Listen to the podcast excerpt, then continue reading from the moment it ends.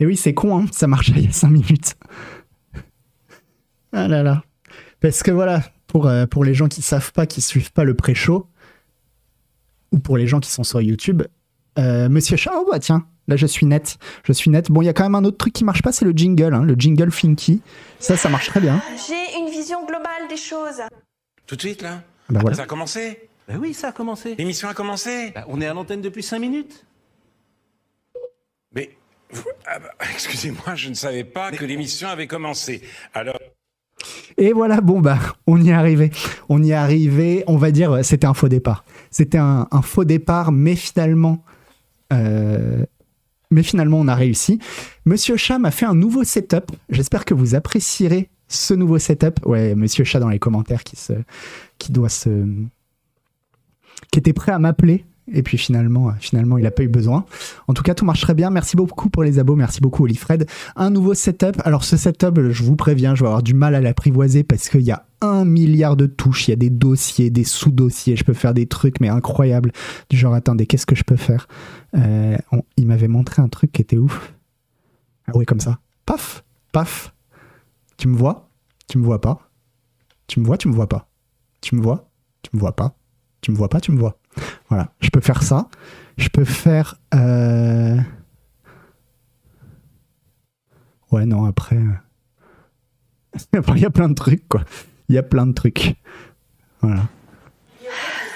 J'ai une vision globale des choses. Mais évidemment, euh, bon, moi je vais continuer de me servir que de deux touches. Alors ça va être un petit scroll news aujourd'hui parce que l'actualité pas folichonne. Et mais par contre, c'était euh, c'est Halloween. C'est Halloween ce soir. Alors peut-être pas pour vous sur YouTube, même certainement plus pour vous sur YouTube. Quand on a fait cette émission, c'était Halloween. Alors on va essayer de faire euh, peut-être des trucs un petit peu un petit peu liés à Halloween quoi. Et euh, alors attendez. Comment je mets comme ça? Paf. Ah oui, Ah, on n'était pas sur le bon truc. Paf. Non, ça c'est pas ça. Mais ah oui, si, ça y est. Voilà. Alors on va commencer par un truc. On va commencer par un nouveau format. Vous allez voir, ça va être très rigolo. C'est, j'ai appelé ça le SAV des commentaires. En fait, on va euh, jumpscare dans Scroll News. Euh, on va commencer par le SAV des commentaires de l'émission. On va lire les commentaires de la dernière émission parce qu'il y, a eu des commentaires méchants, alors ça me, fait, ça me fait marrer de les lire. Alors, j'ai écouté cet épisode à 2h du matin en essayant de rendormir mon nouveau-né. Et bah, la voix de Noël berce plus que la mienne. Il adore. Et bah, écoute, euh, justement, Monsieur Chat et Yvan voulaient absolument qu'on rajeunisse un petit peu euh, le public de Canard PC. Donc, si on peut les, les, toucher déjà à cet âge-là, c'est parfait. Ensuite, on a Apple Sauce, comme d'habitude. Merci beaucoup, Apple Sauce, à chaque fois qui va vous faire le- les timers sur l'émission. Il y a Bastien qui nous dit le développement sur console est aussi devenu plus facile parce que les moteurs de jeu et, et librairies sont devenus plus compatibles. C'était par rapport à la dernière fois où on parlait euh, du fait que il y avait beaucoup plus de que les, que les consoles ressemblaient de plus en plus à des PC à l'intérieur. Mais je pense aussi, effectivement, bon, on a de plus en plus de jeux ces dernières années qui sortent sur, euh, sur l'Unreal Engine ou sur Unity. Mais je pense que c'est lié justement au fait que les consoles ressemblent de plus en plus à des PC, qu'elles ont une architecture de PC qui font que bah voilà, on peut développer sur des moteurs à la base euh, euh, qui sont prévus pour, euh, pour des PC et, le, et, que ça passe très bien sur console. Quoi. Merci l'homme au flutio, bah merci à toi Arsène Lupin.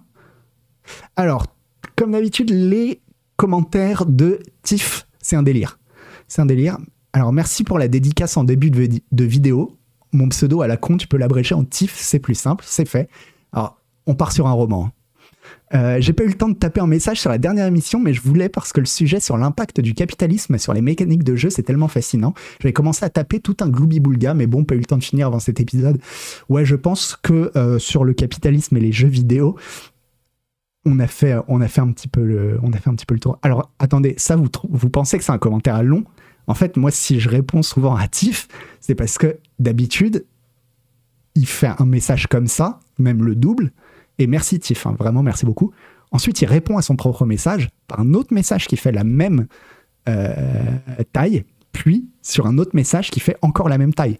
Donc, euh, mais, c'est cool parce que parce que c'est pas pour dire des conneries quoi. Concernant Gotham Knight, j'ai vu passer une vidéo comparative d'Arkham Knight et de Gotham Knight avec la précision douloureuse que 7 ans séparaient les deux jeux. Et en effet, c'est triste de voir la catastrophe qu'est Gotham Knight. Manque de moyens, temps, argent, manque de talent dans les équipes, je sais pas, mais c'est assez hallucinant.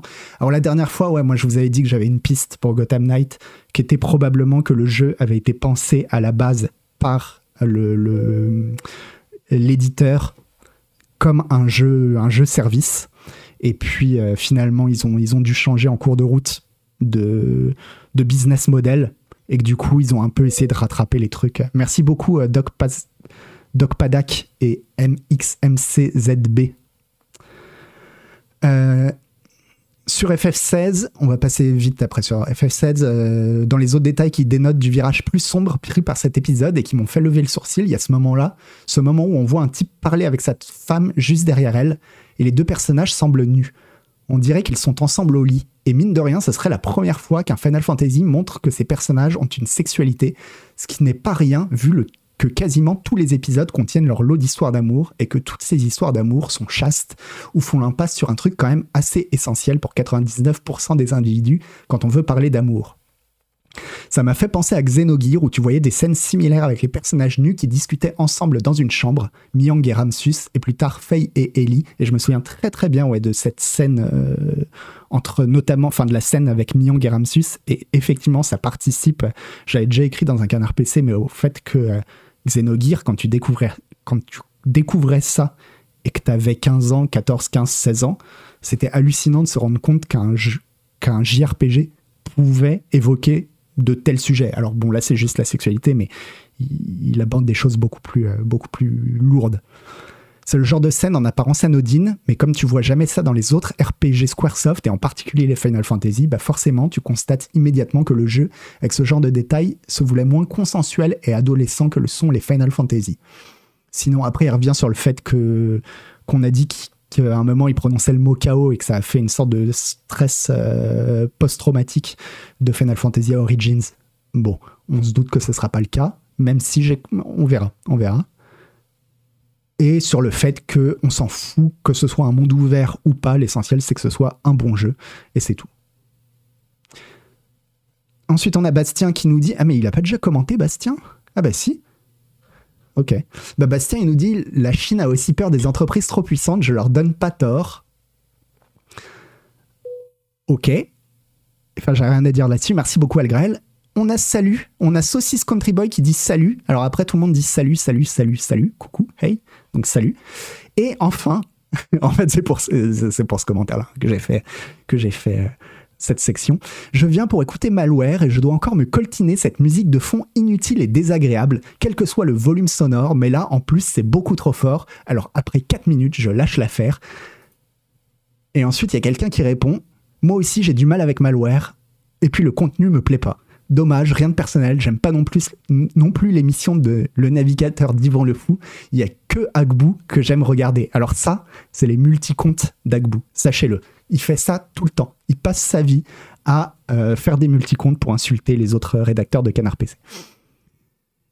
Donc Ejnu, qui avait parlé de ça, revient et dit Bah justement, moi je ne supporte pas Agbou, parce que c'est un poseur et un donneur de leçons dont les sujets de prédilection sont uniquement lui-même et ses névroses. Et je m'en tamponne. Le seul intérêt de ces vidéos est justement qu'il n'y a pas de musique de fond. Ce que je voudrais, c'est écouter Malware dans de bonnes conditions lorsqu'il parle de ses passions, les de sa passion, les jeux vidéo. Il faut juste répondre sereinement à cette question. Qu'est-ce que la musique apporte à l'émission? Dans tous les cas, elle nuit à l'écoute. Soit elle couvre la voix de l'intervenant, soit c'est un bruit de fond parasite. Ce n'est pas pour rien que les médias sérieux, les radios pros, ne recourent pas à cet expédient. Il y a quand même Salim Lapex, donc le, multi d'Agbou, qui dit Agbou c'est du second degré, il me fait rire contrairement à, Malo, et Yvan. Je peux te comprendre que tu n'apprécies pas. Ensuite, j'ai répondu, j'ai répondu à Genu, tu as été entendu, je ne mettrai plus de musique. Bah voilà, parce que je me suis dit, bon, après tout, c'est vrai, vrai qu'à la radio, il y a peu de musique, donc on va arrêter la musique. Il a sans doute raison, hein, je suis pas sourd. Et ensuite, il y a Nuclear Storm qui rajoute c'est sa cigarette électronique que je supporte pas moi. Il lit jamais les commentaires. Ah Bah oui, la preuve. Incroyable de pas pouvoir s'empêcher de fumer juste une heure.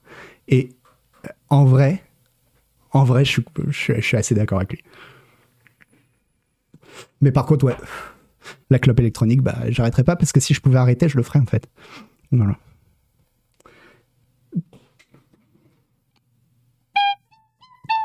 Mais voilà, si ça s'y prête, euh, de temps en temps, on pourra faire comme ça un SAV des commentaires.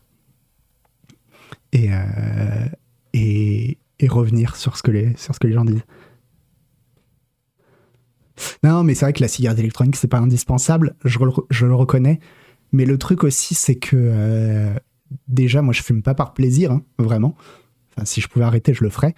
Et, euh, et par contre, j'essaye aussi d'avoir une émission où ce soit pas un calvaire, quoi, de faire. Enfin, où ce soit pas trop relou pour moi de faire l'émission. Et donc, comme je la fais toutes les semaines, bah, j'essaye de me mettre dans un. On va dire dans un. Dans une situation qui est confortable pour moi, quoi. Merci Pablo, por favor.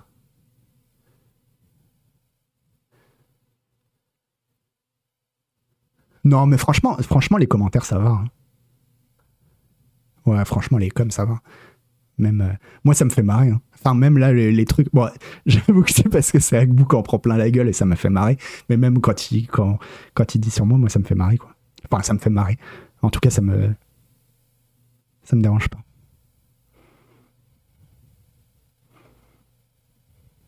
Moi, je trouve que tu pourrais te raser aussi, ça fait négliger. Si je monte l'émission à ma mère, j'ai honte. Enfin, je dis ça pour aider, hein. Mais je me rase. Je suis bien rasé, en fait. J'ai. Voilà.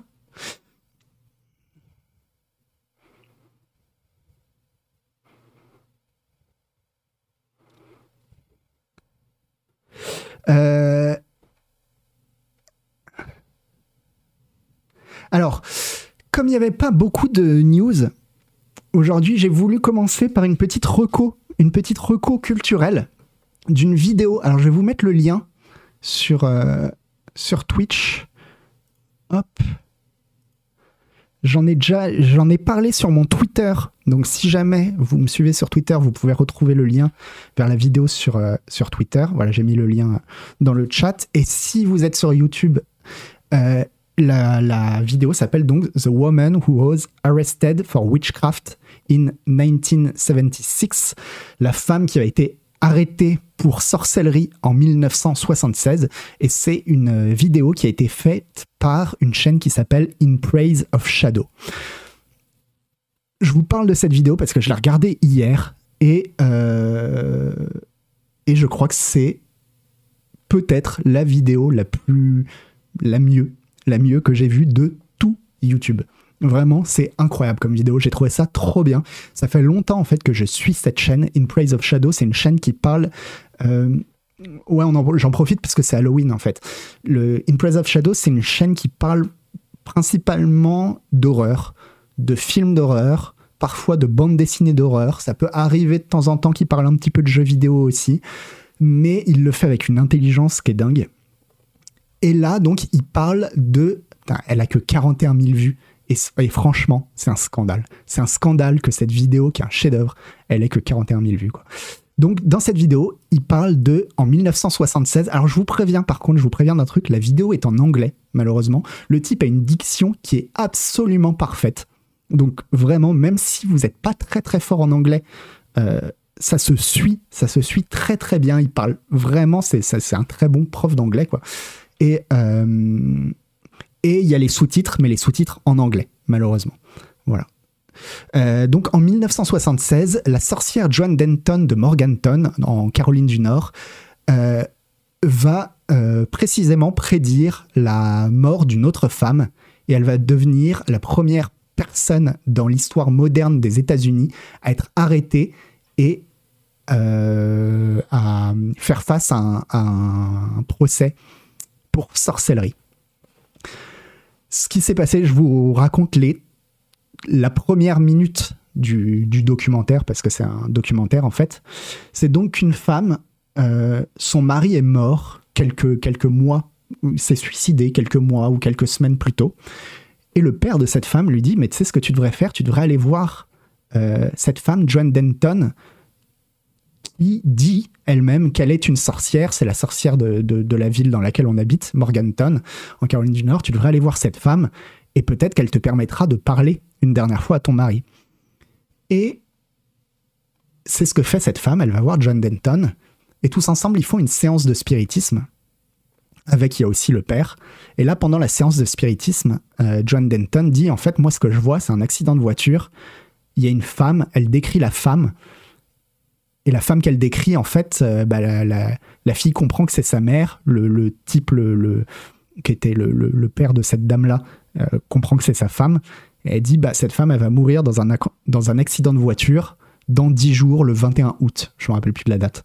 Et effectivement, dix jours plus tard, le 21 août, la personne en question, la femme, va mourir dans pas directement dans un accident de voiture, mais des conséquences d'un accident de voiture.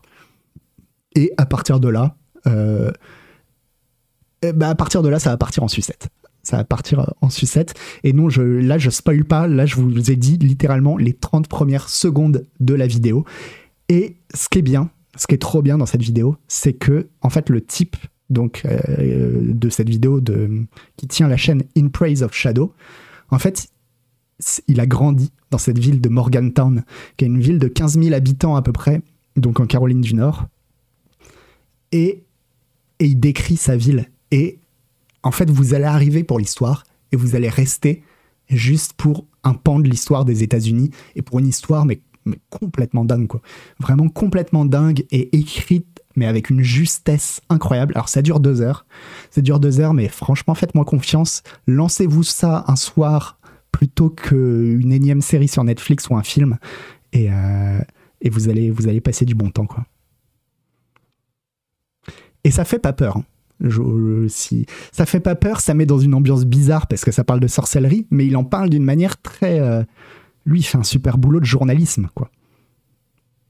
Et je trouve ça, franchement, par contre, c'est impossible. Alors peut-être que vous, vous allez regarder la vidéo, vous allez dire ouais bon, c'est pas, enfin, c'est pas si fou que ça. J'ai vu d'autres trucs si bien. Par contre, il y a un truc qui sera impossible pour vous de dire, c'est que le mec a pas fourni un travail, mais de malade mental pour une vidéo YouTube, quoi. J'ai jamais vu, j'ai rarement vu quelqu'un euh, tout seul, avec si peu de moyens, bosser autant pour une vidéo YouTube, quoi.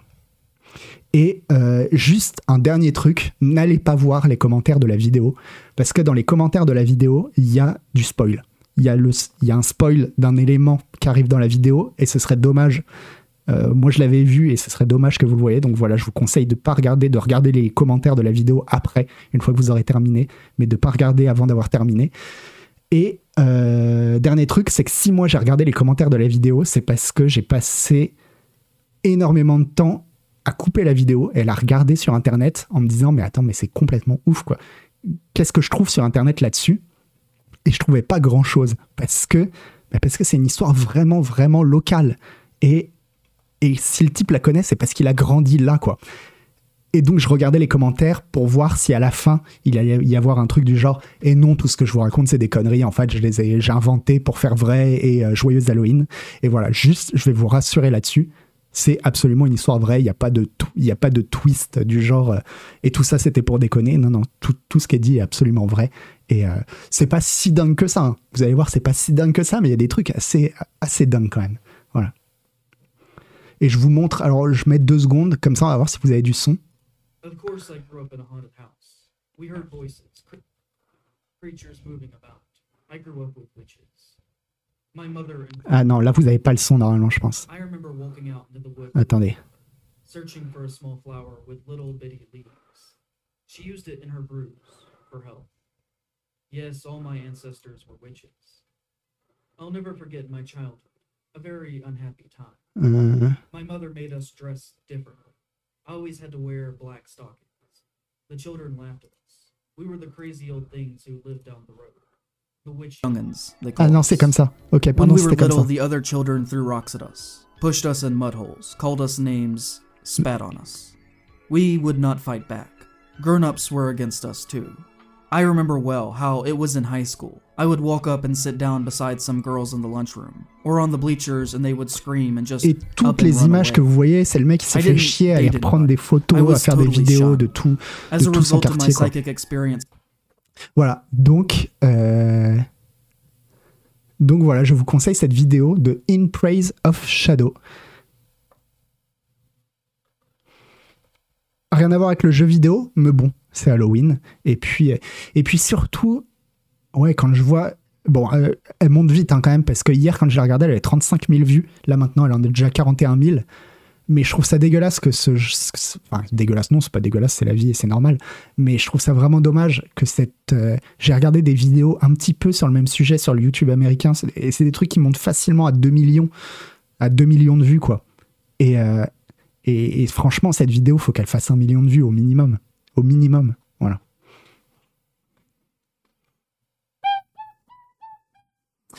Alors on va passer quand même sur des petites euh, news jeux vidéo, même si vous allez voir, il n'y a rien de fou, donc ça va être plutôt plein de petites news qu'on enchaîne. Un lien, ah ouais, je vous remets le lien pour le truc d'avant, au cas où. Hop là. Et pour ceux qui sont sur YouTube, si jamais vous avez envie d'aller voir, ça s'appelle donc la chaîne s'appelle In Praise of Shadow. Vous le voyez ici. Ah ouais, non, je peux pas. Attendez, si je fais ça, non, vous pouvez pas voir. Et euh, la vidéo s'appelle The Woman Who Was Arrested for Witchcraft in 1976. La femme qui a été arrêtée pour sorcellerie en 1976. Mais, euh, mais vous allez voir, c'est extraordinaire parce que parce que ça parle pas de sorcellerie. C'est pas du tout l'idée, c'est pas du tout de dire euh, la sorcellerie ça existe ou ça existe pas. C'est en fait c'est de vous raconter l'histoire de cette femme, l'histoire de cette femme qui a, une vie, qui a une vie assez folle et en même temps une vie euh, dont personne se rappellera si jamais il n'y a pas ce genre de vidéo. Et je sais pas, c'est beau, c'est ouais, c'est extrêmement humain en fait. C'est vraiment extrêmement humain comme euh, bah, de voir, euh, de voir la, la- diversité des vies et les gens dont, dont peut-être on se souviendra plus et qui ont, et, ont eu des vies extraordinaires. Alors. Ah oui, la, alors la news, vous l'avez, vous peut-être vu passer. Attends, on va mettre le.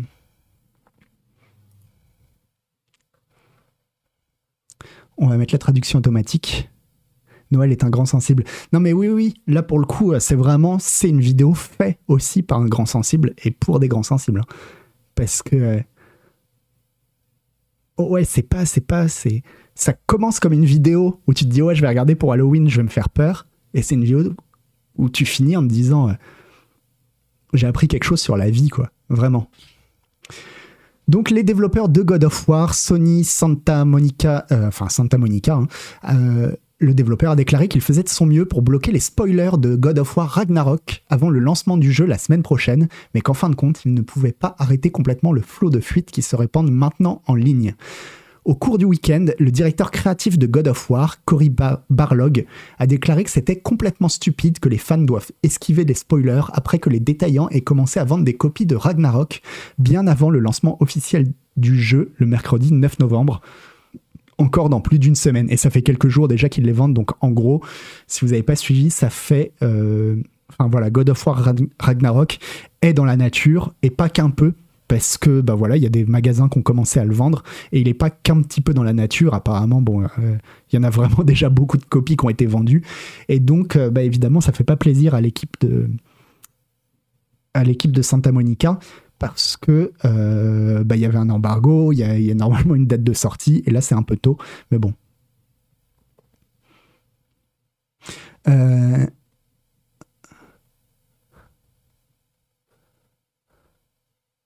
Maintenant, euh, Santa Monica a offert son propre commentaire officiel demandant aux fans d'être attentifs aux autres et conseillant à ceux qui souhaitent conserver ouais, à conserver la surprise de mettre en sourdine tous les mots-clés ou hashtags associés au jeu jusqu'au jour de la sortie. Euh, lors de la navigation sur les médias sociaux, et Eurogamer, donc qui est la publication qu'on est en train de lire, a vu de nombreux clips vidéo de Ragnarok postés sur Twitter et YouTube au cours des derniers jours, dont beaucoup ont maintenant été retirés. Nous faisons de notre mieux pour limiter l'exposition de séquences ou de captures d'écran non autorisées, a déclaré le studio. Mais la réalité est que nous ne pouvons pas euh, attraper tout le monde. Voilà. En gros, ils sont, ils sont pas contents parce que le jeu euh, commence déjà à être vendu. Et je suis un peu mitigé parce que. euh, je comprends, que ça gâche leur fête, mais en même temps, euh, un peu ras le cul aussi, même en tant que journaliste. Putain, je suis encore flou. Même en tant que journaliste, un peu ras le cul de la sacralisation des dates de sortie, des embargos, etc. Moi, déjà, je trouve ça dingue que, euh, que nous, en tant que journalistes, on reçoive un jeu et que pour en parler, on doive se soumettre à un embargo. Enfin, dans quel autre métier de journaliste tu vois ça, quoi? Je veux dire, tu normalement, tu reçois une œuvre, t'en parles, point. Enfin, même, t'es journaliste, tu, tu observes quelque chose, tu le dis. Et, euh, et je trouve ça. Je trouve déjà qu'on est des, des, des, des sortes de, de passe-plats du marketing. Mais euh, et donc et, mais et en même temps je comprends. Je comprends parce que bon bah c'est vrai qu'ils essayent de créer quelque chose une émulation que ce soit un vrai événement etc mais euh, voilà franchement les spoilers les spoilers une semaine avant la sortie du jeu. Enfin de toute façon euh, voilà les gens ils seront spoilés le jour de la sortie du jeu. C'est pareil quoi Pardon pour la clope. Merci. Ça n'a pas toujours été comme ça pour le ciné. Je sais pas comment ça se passe pour la presse ciné, s'il y a des embargos aussi. Ça va un peu avec une forme d'hystérisation autour de la notion de spoiler, à mon sens. Euh, je suis aussi, je suis un peu d'accord, Greny, mais parce que moi, je suis pas très très sensible aux spoilers. Je sais qu'il y, a- il y a vraiment trois types de personnes euh, sensibles au, spoiler. Il y a des gens qui veulent absolument à rien, rien, rien savoir d'une œuvre avant de la découvrir par eux-mêmes. Et dans ce cas-là, bah, ces gens-là, il faut même pas qu'ils lisent les tests ou quoi que ce soit. Il y a des gens qui veulent bien savoir, mais qui veulent pas savoir quand même euh, les, les, les, les plot twists, on va dire, enfin les rebondissements. Et ça, je le comprends, je le comprends tout à fait. Et bon, en général, dans les, dans les journaux et partout, on essaye d'éviter euh, de, enfin même pas on essaie d'éviter, on évite de révéler les choses, les événements les plus importants. Et puis après, il y a des gens comme moi qui, honnêtement, les spoilers, au contraire, au contraire, moi les spoilers, ça a plutôt tendance à me donner envie de regarder ou de voir quelque chose que de me le gâcher, quoi. Mais, euh, mais ça dépend vraiment des sensibilités, et les sensibilités de tout le monde doivent être respectées. Là, le problème des spoilers qui se baladent dans la nature, euh, comme ça sur Twitter, etc., c'est que tu as des gens malveillants, eux, ça leur fait plaisir de, euh, de, de donner tous les rebondissements, etc., en sachant qu'ils vont gâcher la surprise de plein de gens. En gros, c'est des trolls, quoi. C'est des trolls et c'est juste pour faire chier. Et ça, c'est, et ça, c'est abusé, évidemment.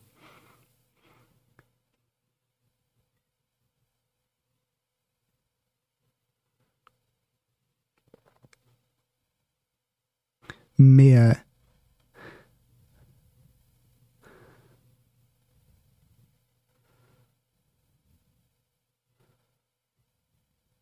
oui, je confirme, il y a des embargos au cinéma aussi. Ok, je savais pas, mais ouais, je trouve ça. euh, je trouve que.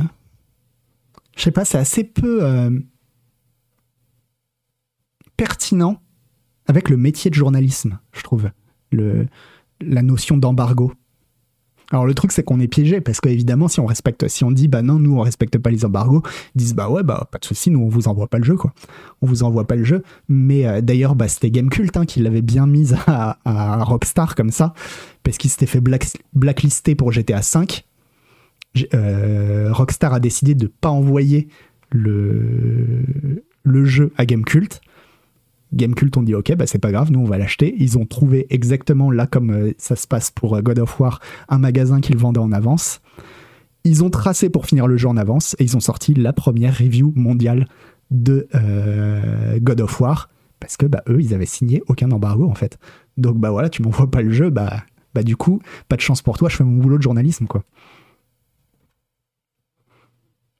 Salut à tous, les twists sont faits pour nous surprendre, ça fait partie de la démarche artistique. Ouais, ça dépend, ça dépend aussi des œuvres. C'est vrai qu'il y a des œuvres où si t'as le twist, ça gâche un peu des choses.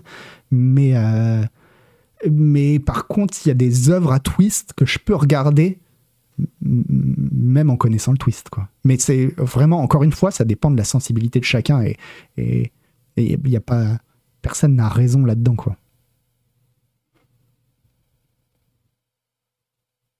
Ah oui, j'ai dit, God of War, oui, je voulais dire euh, GTA 5, pardon.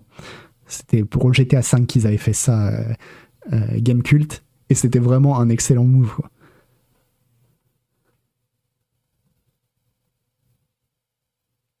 Mais par contre, moi je me souviens qu'avant d'être journaliste, il y a plein, plein, plein de jeux que j'ai achetés avant la sortie Day One parce que je les achetais en magasin et que et qu'une semaine avant ils les avaient. Enfin, ça a toujours fonctionné comme ça, quoi.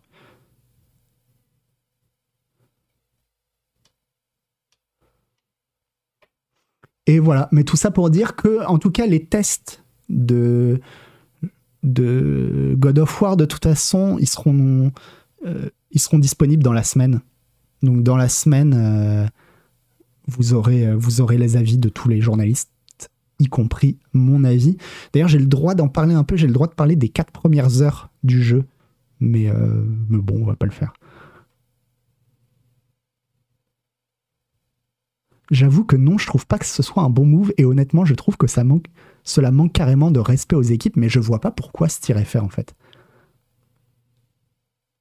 Si c'est juste pour faire du buzz, pas, la peine de s'appeler journaliste pour ça. Mais non, le truc, c'est que le métier de Gamecult, qui est le même que celui de Canard PC, ça consiste à tester des jeux. Si euh, l'éditeur a décidé de pas t'envoyer le jeu, je vois pas pourquoi tu te contraindrais à, respecter une date d'embargo. Non, tu fais ton métier, quoi. Tu joues à un jeu, tu dis ce que t'en as pensé, c'est exactement, euh, euh, c'est exactement ton métier, quoi.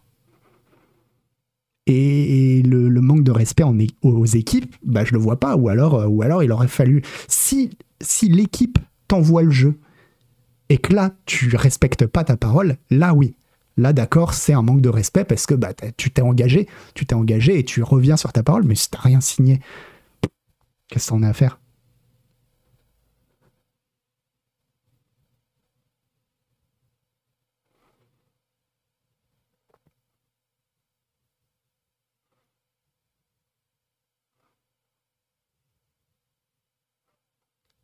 Bah, Minberry Crunch, ouais, moi je suis un peu comme toi. hein. Pareil, j'ai du mal à comprendre pourquoi les journalistes signent des, N- des NDA.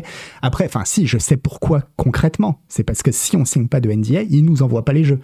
Donc, euh, euh, si tu le fais pas, alors tu peux être la rédaction qui décide de pas le faire. Il y a des rédactions qui font ça d'ailleurs, qui décident de pas le faire.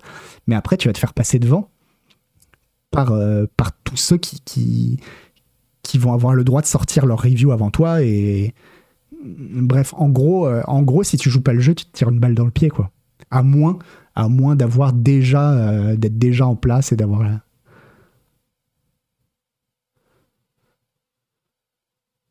Surtout que le métier de journaliste, ce n'est pas de se plier aux exigences du plan marketing des éditeurs. Bah moi aussi, j'ai tendance à penser ça, Fratus. Mais effectivement, bon après, c'est un truc. Euh, t'es dans un milieu où aussi, bon bah t'es un peu obligé de jongler, quoi t'es un peu obligé de jongler entre euh, euh, ton information et la source de ton information en fait.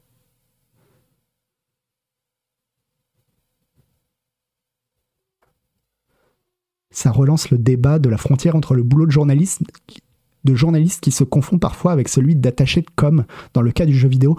Et là, bah, pour le coup, pas que dans le jeu vidéo. En fait, euh, parce que moi, avant, j'avais fait journaliste un peu dans la musique aussi. Et effectivement, il y en a qui parlent de cinéma ou, euh, ou ça pourrait être pareil en littérature ou dans la, tout ce qui est culturel. Forcément, à partir du moment où tu es critique euh, culturel, bah, évidemment que tu as un lien avec le marketing. Quoi.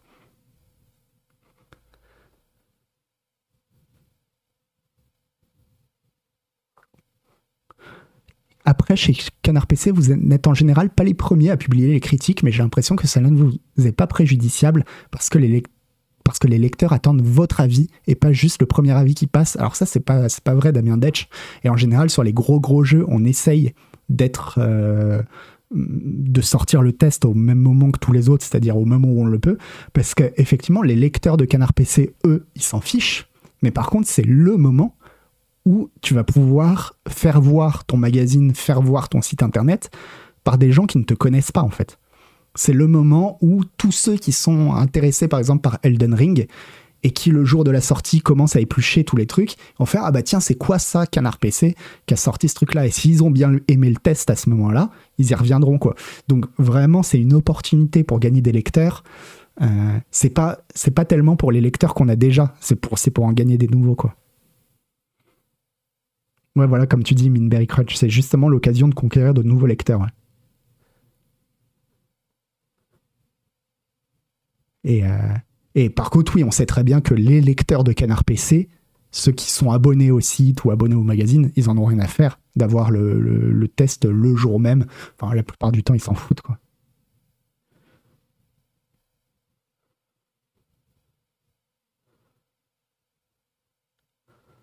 Sauf qu'il faut payer pour voir vos tests, non euh, Donc, c'est pas un peu bloquant à l'entrée pour de nouveaux lecteurs si, mais bon, bah déjà, ils comprennent que, ils comprennent que c'est payant. Et puis en général, si c'est des gros, gros tests, je pense que très souvent, si vraiment, par exemple, le test d'Elden Ring ou des trucs comme ça, je pense que très, très vite, ça se fait pirater, entre guillemets. C'est-à-dire, euh, ça file sur, euh, je sais pas moi, sur les forums de jeuxvideo.com ou des trucs comme ça. Et voilà, ils trouvent des moyens pour le lire, quoi. Mais ils trouvent des moyens pour le lire, mais, mais ils vont se dire, par contre, c'était relou pour le lire, il a fallu trouver un. euh, ouais, il a fallu le voir sur le forum, etc. Enfin, euh, peut-être que si je m'abonnais, en fait, euh, ou en tout cas, en tout cas, voilà, ça, ça, ça résonnera dans leur tête Canard PC, quoi. À vrai dire, mon problème, c'est plus cette culture, cette culture du day one. Je trouve que cela engendre justement ce genre de comportement ridicule. Le premier vient plus des lecteurs. Euh, mais ouais, d'une manière générale, moi, tout ce qui est grande fête, grande fête au, au- Comment on pourrait dire ça? J'allais dire au capitalisme culturel, mais je sais pas si c'est le bon mot. Mais en tout cas, euh, grande fête des œuvres qu'on va tous consommer de la même manière au même moment, ça me plaît pas du tout. Mais pourtant, j'en fais partie, donc euh, bon. Ouais, c'est ça, le, le- la, la- la- fear of missing out, FOMO. C'est exactement ça, quoi.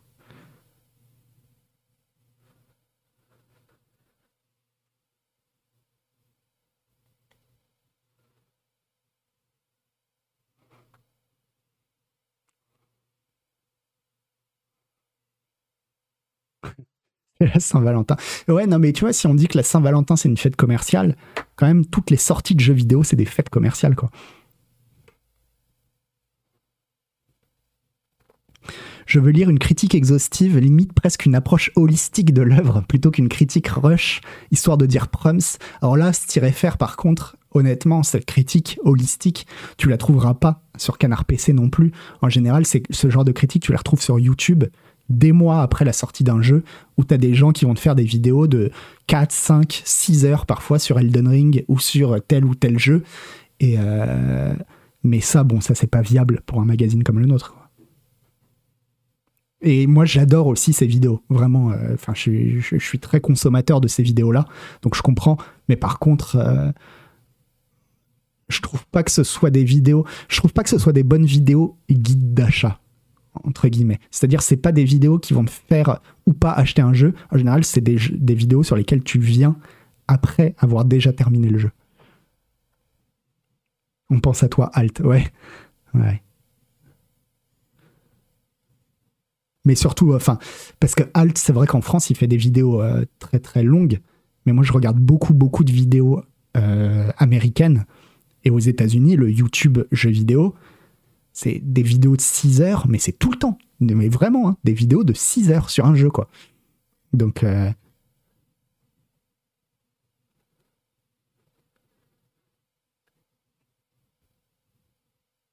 Et, et moi, j'en regarde. Enfin, peut-être pas celle de 6 heures, mais des vidéos de 2 heures sur un jeu, j'en regarde.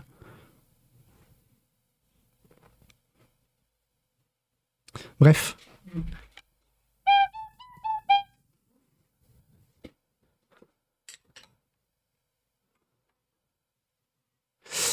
Euh... Oh ouais, bon, une petite news vraiment vite fait. Euh, Le développeur de Immortality et Earth Story, Sam Barlow, ils ont oublié Telling Lies, euh, a dit que, que Tesla l'avait contacté pour mettre euh, Earth Story, en l'occurrence c'était Earth Story, euh, dans ses voitures Tes- Tesla contre de l'exposition. Merci Kalemanudo. Alors, euh, bon, la semaine dernière, Elon Musk a racheté Twitter. Hop.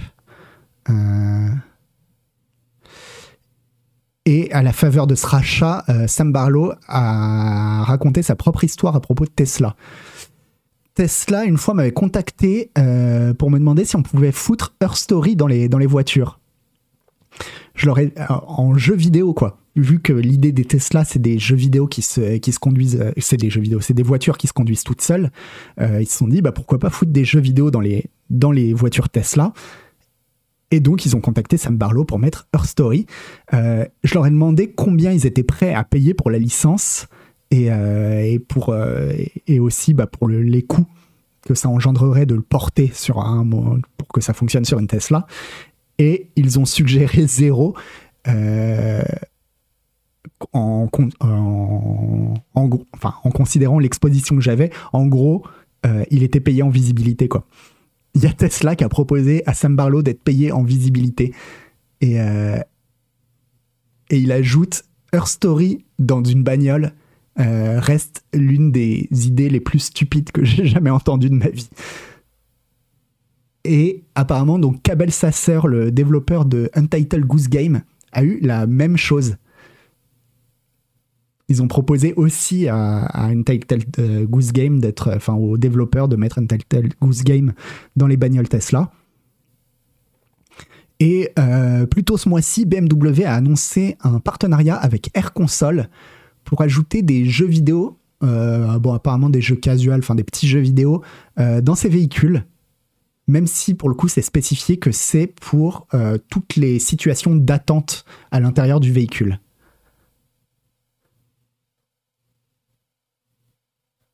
Et le journaliste dit mais bon quoi qu'il en so- soit mettre des jeux vidéo dans les bagnoles ça ça paraît pas être la meilleure idée du monde quoi.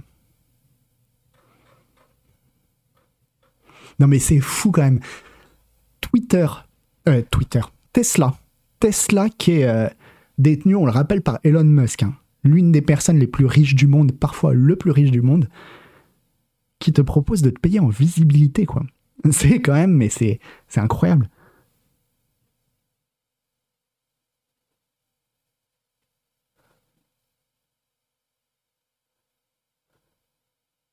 Oui, c'est vrai que peut-être, peut-être, euh, comme tu dis, roule ta boule, que finalement euh, la réponse était dans la question. C'est pour ça qu'il est riche. C'est qu'à force de payer les gens en visibilité, bah ça rapporte.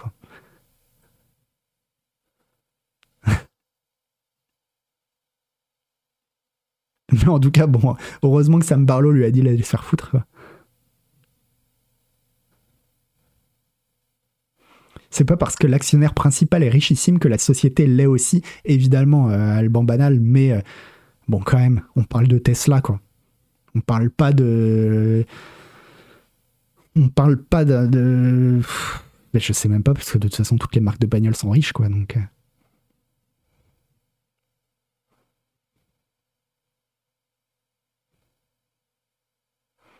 Tesla ne gagne pas d'argent, il est temps de le savoir. Ouais, Koub, mais. euh, mais c'est pas c'est pas une raison pour euh, pour se dire que du coup les gens devraient faire des choses gratos quoi. Tu rejoins qu'Elon Musk arrête d'avoir des idées. Ouais.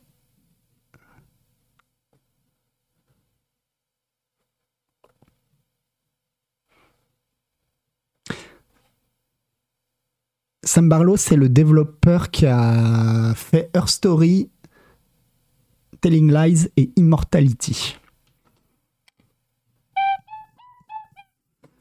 Trois films euh, très très chouettes.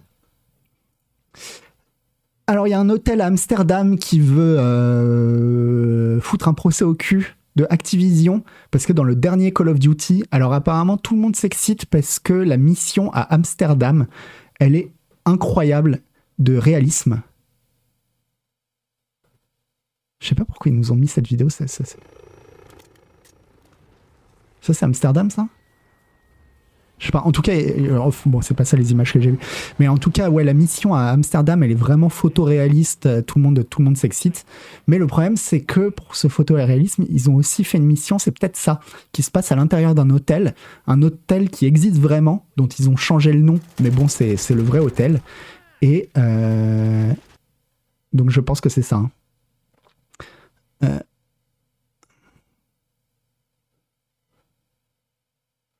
Ouais, voilà, normalement, le vrai hôtel, il s'appelle le Conservatorium Hotel, qui apparaît ici sous le nom de Brinberg. Euh, et c'est vraiment exactement le même, euh, le même bâtiment. Et donc ils disent, euh, nous avons noté le fait que le Conservatorium Hotel était d'une façon indésirable dans une des scènes du nouveau Call of Duty, a dit le, le manager de l'hôtel Roy Thomason. D'une manière générale, nous ne cautionnons pas les jeux qui encouragent la violence.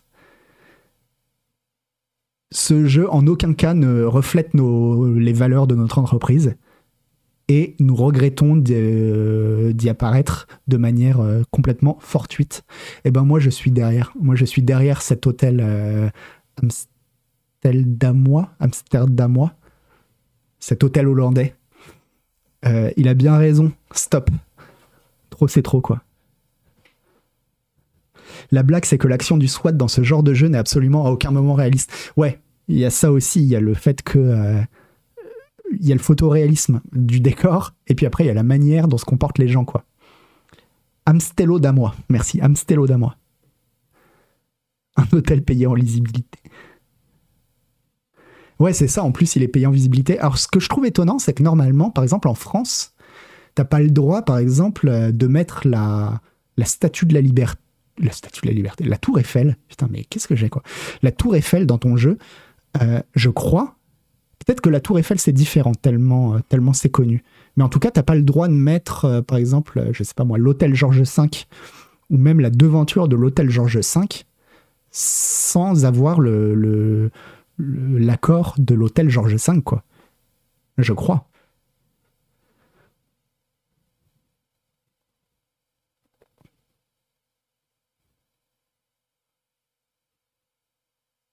C'est les illuminations de la tour Eiffel qui sont copyrightées, je crois. Ouais, mais en tout cas, la plupart des bâtiments euh, à Paris, par, partout, enfin, t'as pas le droit de photographier comme ça un bâtiment dans la rue et de le foutre dans ton jeu et de te faire de l'argent euh, dans ton jeu sans avoir l'accord des, des ayants droit de ce bâtiment, quoi. Ouais, pour la Tour Eiffel, c'est peut-être un tout petit peu différent tellement c'est euh, tellement c'est iconique et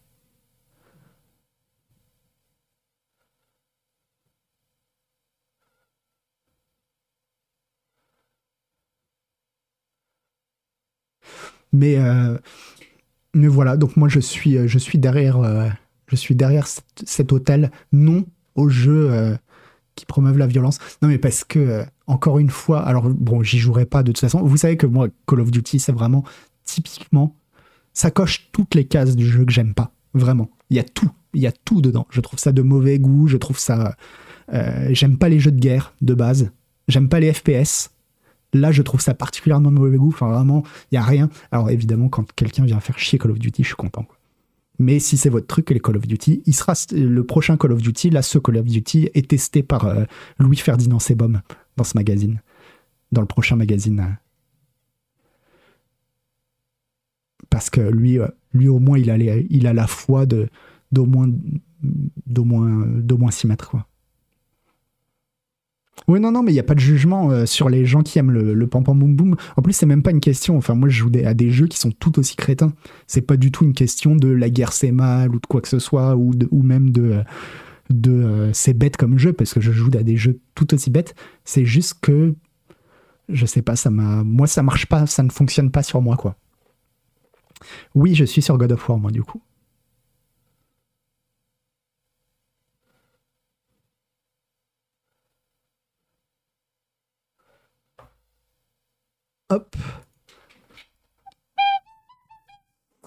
Alors il y a George Martin, on a des nouvelles de George Martin qui nous dit qu'il n'a pas joué à Elden Ring. Ah bah, C'était bien la peine. Euh, parce que euh, apparemment, il, dit bah non, j'y ai pas joué parce qu'apparemment les gens ont l'air de vraiment avoir envie de ce, bouquin, euh, du bouquin que je suis en train d'écrire, qui est évidemment le sixième tome de, Game of Thrones, mais euh, bon, qui ne sortira jamais. hein. Je pense qu'il je fait rien. Et il explique aussi qu'il n'y a pas joué parce qu'il sait très bien que euh, s'il joue à un jeu vidéo, il y a trop de chances pour lui d'être complètement plongé dedans et que ça lui prend trop de temps et qu'il devient comme un drogué devant les jeux vidéo. Bon, bref. En tout cas, ce qui est marrant, c'est qu'à la fin, il dit. euh, il dit c'est le plus beau jeu vidéo que j'ai jamais vu. Et je suis très content de- d'en avoir fait partie. Alors, dire que c'est le plus beau jeu vidéo que t'as jamais vu alors que tu as pas joué, c'est quand même un peu osé, quoi. Mais. euh, Eh oui, eh oui, pardon. Et il explique aussi en quoi il a participé au jeu. Donc il dit. euh, Donc, From Software. euh, euh, From Software avait expliqué que, leur jeu se déroulerait en gros dans le présent de l'univers qu'ils avaient créé. Euh, ce qu'ils voulaient moi que je fasse, c'était que j'écrive ce qui s'est passé 5000 ans plus tôt, avant les événements du jeu, ce qui a amené à ce que le jeu soit complètement, euh, à ce que l'histoire du jeu, enfin, ouais, l'univers du jeu soit complètement sans dessus dessous, screwed up, enfin complètement foutu quoi. Et euh, et donc, euh, bah, je leur ai fourni cette histoire avec euh, qui étaient les personnages, qui a tué qui et quels sont les pouvoirs qu'ils avaient. En gros, je pense que vraiment le lore, il a vraiment créé pour le coup le lore d'Elden Ring, c'est-à-dire le, le, toutes les histoires de, dieux primordiaux, etc., et de guerres qui se sont passées quand on t'explique des, des millénaires plus tôt. Bah ça, c'est tout ça, c'est George Martin en fait.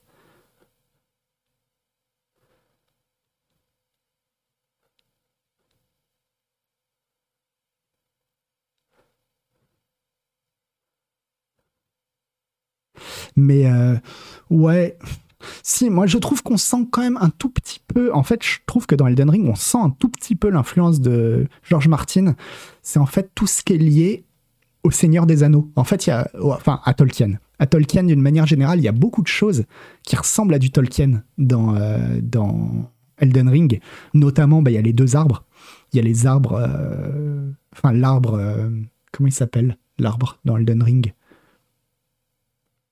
Ouais, déjà, il y a un personnage qui s'appelle Morgoth. hein. Rien que ça. Euh, Mais en tout cas, ouais, il y a un arbre. Il y a un arbre, bon voilà, qui fait plein de lumière, bah, comme dans le Silmarion. Et puis on apprend qu'en fait, il y en avait un autre, un deuxième, comme dans le Silmarion. Parce que si je me souviens bien, dans le Silmarion, il y a deux arbres. Euh,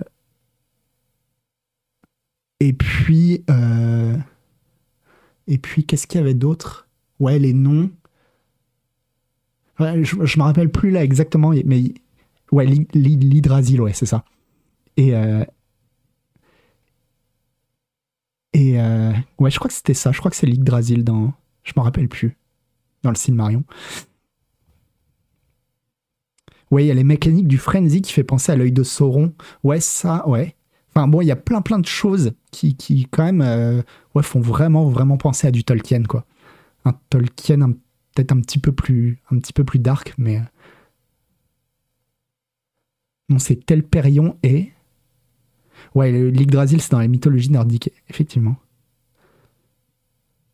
Ah oui, voilà, c'est Telperion le blanc et Laureline le doré. Merci Delenda.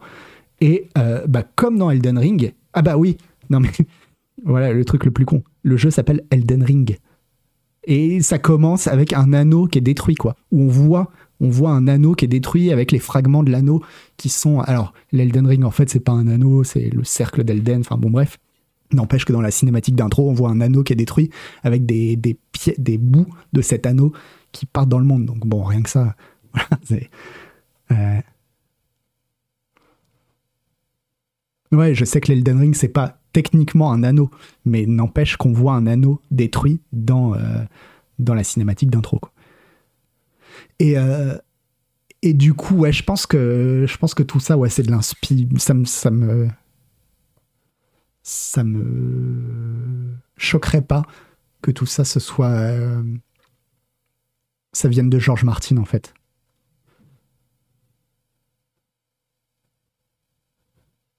Dans Lord of the Ring, il y a un seul anneau détruit et il est fondu, il est pas fragmenté en plusieurs morceaux. Non, mais je te parle pas, je te dis pas qu'ils ont copié, euh, évidemment, pas du tout, quoi.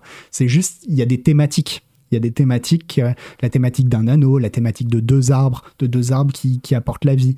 Euh, voilà, ch- sorte de choses comme ça, quoi.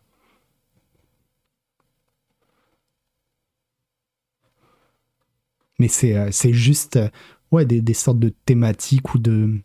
presque de clin d'œil, quoi. Et les histoires de famille, ouais, qui font très très Martine, ouais. Ouais, c'est vrai. Aussi, ouais. Après, euh, bon, Georges Martin, j'ai lu que euh, les deux premiers bouquins de, Game of Thrones. Donc, euh, je pourrais pas, je connais pas non plus excessivement son style, quoi.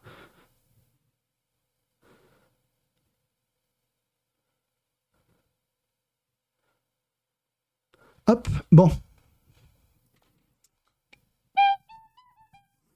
Et il y a Sega. Alors Sega, ils ont fait leur, euh, leur, rapport, de, leur, rapport de business 2022. Et, euh, et en gros, ce qu'ils ont dit, ce qu'ils ont promis aux actionnaires, c'est que... euh, donc... c'est qu'ils allaient faire un jeu. Ils ont prévu de faire des jeux même. Des jeux qui seraient des, des immenses hits qui pourrait rapporter plus de 100 milliards de yens. Alors ça veut dire un peu quasiment euh, un peu plus de 600 millions de dollars. Euh, Enfin, en gros, ils ont une immense ambition, quoi. Ils ont une immense ambition, Sega, et pour eux, le premier jeu comme ça qui arriverait, ce serait en 2026. En 2026, ils nous préviennent, attention, il va y avoir un jeu Sega, vous allez tous y jouer, ça va rapporter un pognon de dingue, et ça va être trop bien. Bon, en même temps, j'ai envie de dire, quand tu as une compagnie, une société de jeux vidéo du type Sega, ce serait un peu bizarre de dire on va faire des jeux mais ce sera que de la merde. Évidemment que tu as envie de faire un hit. Mais euh, bon, en tout cas, visiblement, ils ont, ils ont de, grosses, grosses ambitions. Le seul truc qui me fait un peu peur, c'est... Déjà, voilà, ça c'est des promesses, quoi. Ça engage, ça engage que ceux qui les croient. Mais... euh, donc notre euh, but final dans notre stratégie de super jeu est de créer un jeu si révolutionnaire que euh, il, attirera encore plus d'utilisateurs que n'importe euh, lesquels des jeux qu'on n'a jamais créés. L'une des clés pour achever ce but, ça va être d'attirer l'attention d'une large communauté qui inclura non seulement les joueurs, mais aussi les streamers qui streament le jeu et les spectateurs qui regardent leurs vidéos. A expliqué Satomi, qui est euh, le président du groupe. Ce genre de communauté euh, s'étend et va développer encore plus le contenu du jeu. Et c'est là où vous, commencez normalement à voir euh, arriver la douille. En ajoutant de la valeur au jeu euh, qui n'a pas été imaginé par les développeurs et ce qui va initier un plus grand mouvement. Ce qui va euh, du coup euh, faire, faire un cercle vertueux et attirer encore plus de joueurs et etc etc et bah ça sent ça sent les NFT en fait. Ça sent les NFT à fond quoi il y a quelques temps ces gars ils étaient sur les NFT je crois qu'ils avaient un peu lâché l'affaire ils avaient dit non les NFT on arrête mais en fait je pense qu'ils sont toujours dedans.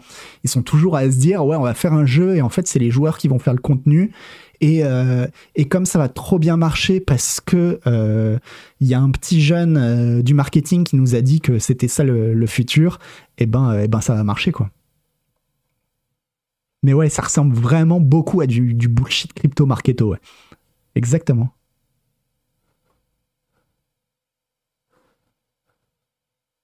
Mais euh, mais ouais, parce que.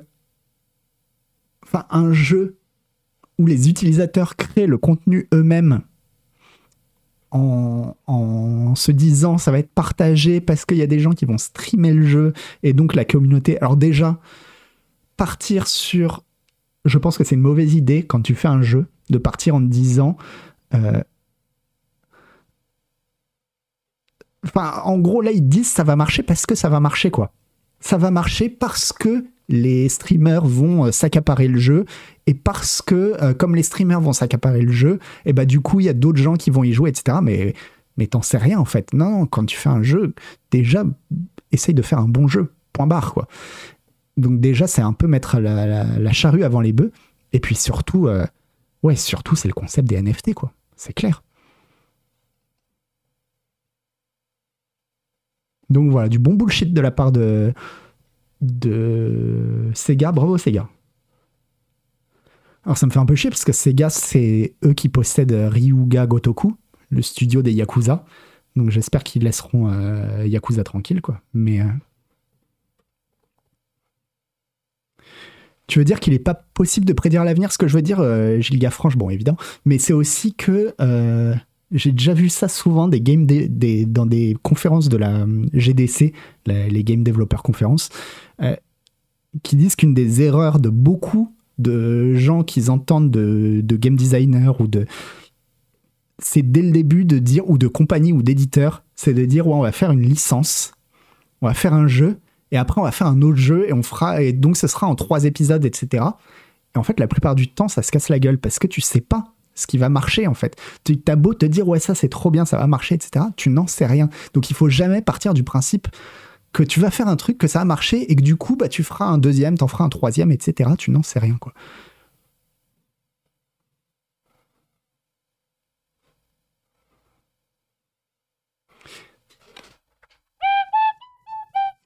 Et pour finir, pour finir, un petit, euh, un petit teaser. Alors, hop, je vous mets le son. Ah, je vais vous le laisser un petit peu euh, au début. Bon, il dure trois minutes quand même, mais euh, au début, le mec qui, qui parle, il a l'air super sympa. Donc, je vais vous le laisser un petit peu.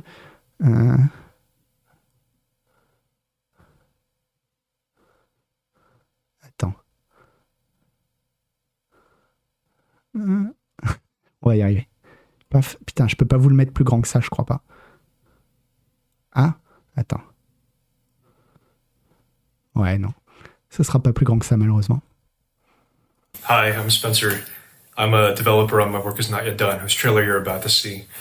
This trailer is a formal announcement of Raw Fury's affiliation with the project as the primary publisher. Only publisher. I hope you enjoy the trailer. Thank you for your time and patience. Have a nice day. Take care.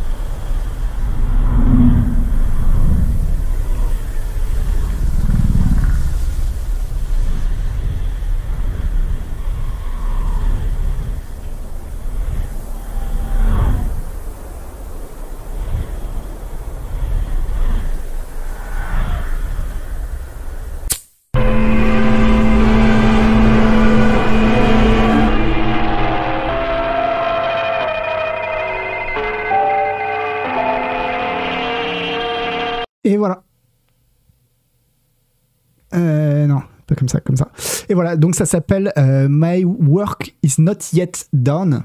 C'est fait par un japonais, évidemment. Est-ce que je serai dans l'émission de ce mercredi? Non, j'y serai pas. Cette semaine, il y aura Isual Sebum et ce sera présenté par Agbu.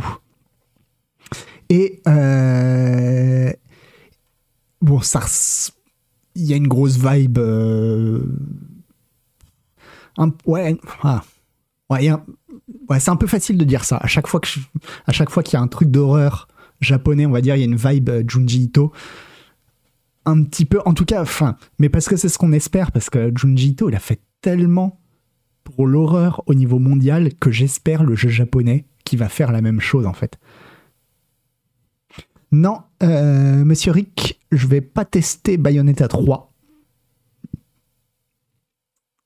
Et euh, parce que j'ai joué que au 1 un petit peu et j'ai pas accroché. Et du coup, euh, je suis pas le mieux placé pour parler de Bayonetta quoi. Et donc, en tout cas, euh, ça peut être une grosse bouse, hein, on n'en sait rien, mais je trouve ça vraiment très très intrigant. Et comme c'était Halloween, je me suis dit c'était quand même euh, quand même l'occasion quoi.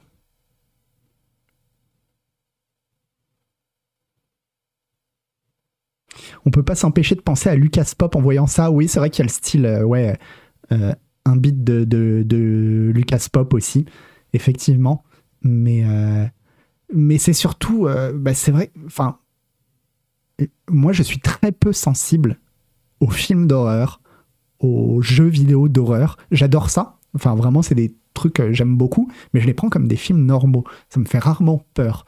Des fois, ça me fait sursauter quand il y a des jumpscares. Bon, bah, ça me fait sursauter. Mais c'est pas des trucs qui me, qui me rentrent à l'intérieur et qui vont m'empêcher de dormir, quoi.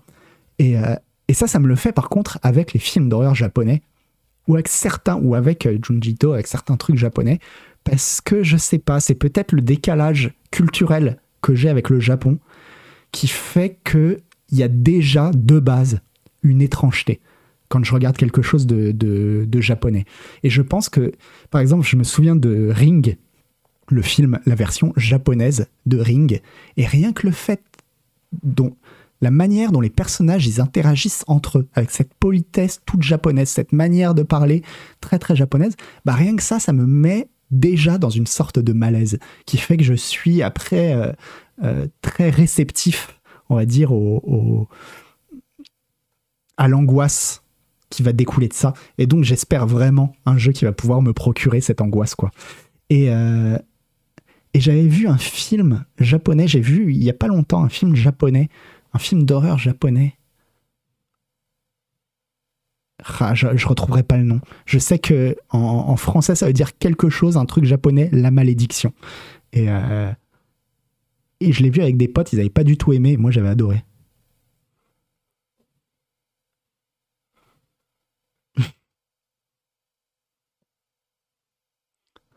Malware dit que l'existence de culture étrangère l'empêche de dormir et le met dans une sorte de malaise. Un peu. Non, c'est pas ça, c'est que. euh, c'est qu'effectivement, pour être vraiment dans l'angoisse, j'ai besoin de me sentir déstabilisé. Et le fait d'être plongé dans une culture euh, qui m'est quand même, malgré tout, relativement étrangère, ça, ça, ça correspond à cette instabilité. La plupart des films ou des jeux euh, d'horreur occidentaux, en fait, bon, bah déjà, c'est dans ma culture, donc c'est des environnements que je connais, mais en plus, ça correspond à des types d'histoires que je connais. Ça correspond à des, des- styles de peur auxquels je me suis habitué depuis l'enfance, quoi. Alors que, euh, ouais, non, je pense que je pense que de l'horreur japonaise, mais à mon avis, ça me ferait pareil avec de l'horreur africaine. Je pense que ça, ça fonctionne beaucoup mieux, quoi, pour moi.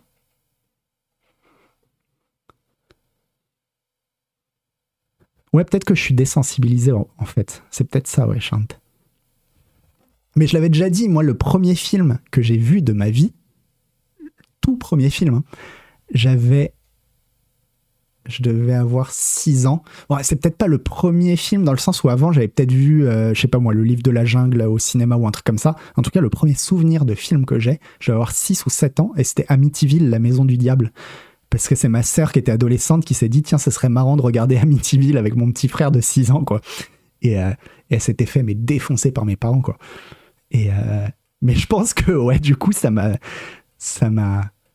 éduqué. Mais encore aujourd'hui, euh, je l'ai jamais revu ce film. J'ai encore des images d'Amityville dans, dans, dans la tête. hein. Il y a des trucs dont j'ai des images mentales, quoi. Notamment l'image d'un vieux avec des mouches tout autour et une image de la fin où il pète un mur à coups de masse. Euh, et ça, c'est des images que, ouais, j'avais genre 6 ans, quoi.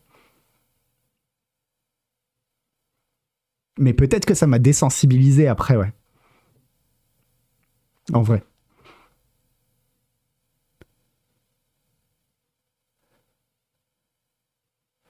Hop, attendez, paf, je remets le truc d'intro. Il y a Amityville, un mode de Animal Crossing. Ouais, non, là, c'était pas. Non, c'est Amityville, c'est pas vraiment Amityville. hein. C'est pas. euh, non. Et en plus, je crois que c'est c'est pas un bon film, en plus, Amityville, quoi. Je crois que c'est un peu un film de merde, quoi. Mais ceci dit, je dis ça. Mais en fait, les trucs qui m'ont fait le plus peur quand j'étais petit, finalement, j'ai vu ce film, ça m'avait fait peur quand même parce que bon, j'étais petit. Mais c'est pas ça qui m'aura le plus traumatisé. Euh, moi, ce qui m'a le plus traumatisé quand j'étais gamin, c'est euh, des épisodes de séries policières que regardaient mes parents. Et du genre. euh, Il y avait une série allemande. Comment ça s'appelait? Taggart, peut-être? Ça me dit quelque chose. Ça, ça, existe, ça? Ça vous dit quelque chose, Taggart? Ou un truc comme ça, comme série policière? Oui, quelqu'un Ah oui, Taggart. Taggart, c'est anglais, ok.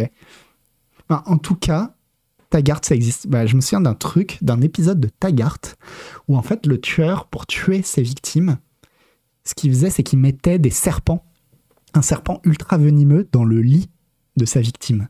Et donc, la personne allait se coucher, se rendait pas compte qu'il y avait un serpent à l'intérieur, paf, se faisait mordre et mourait comme ça, quoi. Et j'avais vu ça quand j'étais tout jeune, pareil, j'avais, je sais pas, 7 ou 8 ans, et ça, ça m'est resté, mais beaucoup, beaucoup, beaucoup plus longtemps. Euh, pendant hyper longtemps, je devais regarder tous les soirs euh, sous ma couette s'il n'y avait pas un serpent, quoi.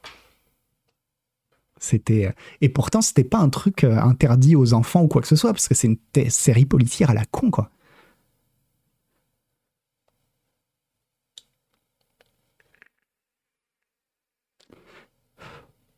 Un bon réflexe. Ouais, bah, il y, y en a jamais eu. hein. Jamais eu de serpent, finalement. Je pense que si t'habites en Australie, c'est un bon réflexe. Ah, c'était peut-être Tator. Que. Non, je crois que c'était Taggart.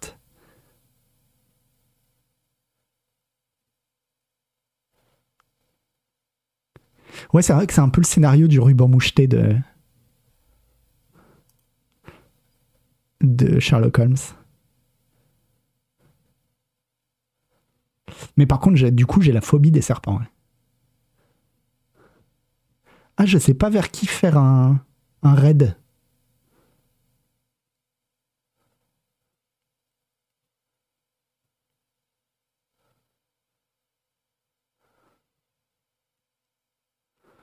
Hmm.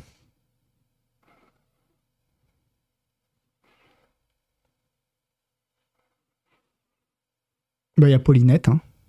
Mais devant 1200 personnes déjà, mais. Mon père a regardé Délivrance avec moi, gamin, à côté. Alors là, c'est un autre type de violence. hein.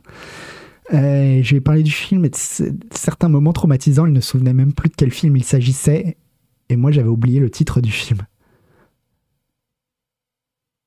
Twin Peaks, bah, je l'ai vu vieux Twin Peaks, mais c'est vrai que Twin Peaks, il, y a des- il sait être flippant quand il faut, quoi. Mais bon, Délivrance, je le classerai pas dans les films d'horreur, quoi. Je, le classerai dans les films où, effectivement, faut pas regarder ça avec un enfant, évidemment, quoi.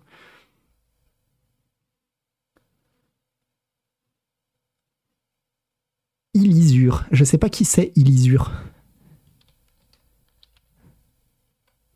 Vu que c'est Oscar Tillage qui propose.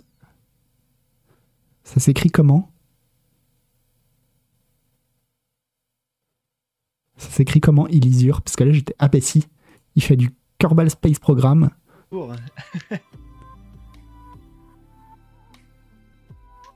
Bon bah je vais vous envoyer ouais, vers Ilisure qui fait du Kerbal Alors. Space Program. Et du, Du coup, coup. bonsoir to Jam. J'avais vu. euh, Vu, mais parce que c'est c'est c'est parce que c'est proposé par un modo. Sinon, euh, et enfin, j'espère que t'es sûr de toi, Oscar Tillage, tu nous envoies pas vers quelqu'un. euh,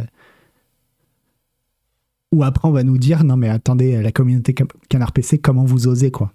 Comment vous osez Oui oui ok. Alors je te fais confiance. Red.